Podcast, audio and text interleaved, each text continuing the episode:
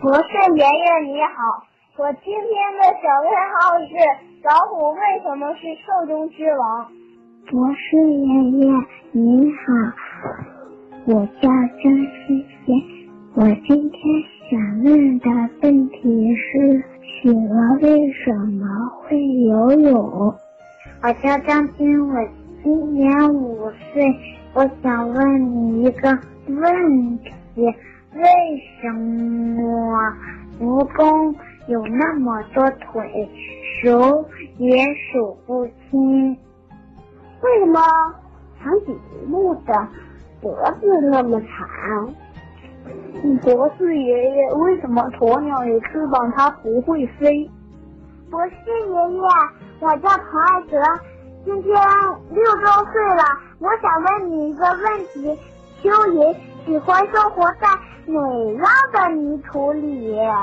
博士爷爷，为什么老虎的肉垫和它的隐藏能力特别强，走路也不会发出声音？为啥蜜蜂会采蜜呢？博士爷爷您好，我叫张俊泽，我想问你的小问号是：蜘蛛为什么会织网？